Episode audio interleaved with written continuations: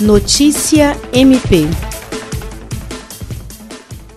o Ministério Público do Estado do Acre, por intermédio do Centro de Apoio de Defesa do Meio Ambiente, Patrimônio Histórico e Cultural, Habitação e Urbanismo, publicou nesta quarta-feira, 14 de abril, o relatório Monitoramento da Qualidade do Ar no Acre em 2019. O relatório traz dados de todos os 22 municípios do Acre, coletados através de um sistema em operação desde junho do ano passado, que conta com 30 sensores instalados nas sedes do MPAC em todo o estado. Os equipamentos foram adquiridos adquiridos graças a uma parceria entre o MPAC, a Universidade Federal do Acre e o Poder Judiciário. De acordo com o estudo, o estado do Acre teve, em média, 21 dias com qualidade do ar acima do limite diário recomendado pela Organização Mundial da Saúde para a concentração de material particulado, com período mais crítico entre os meses de agosto e setembro. Jean Oliveira, Agência de Notícias do Ministério Público do Estado do Acre.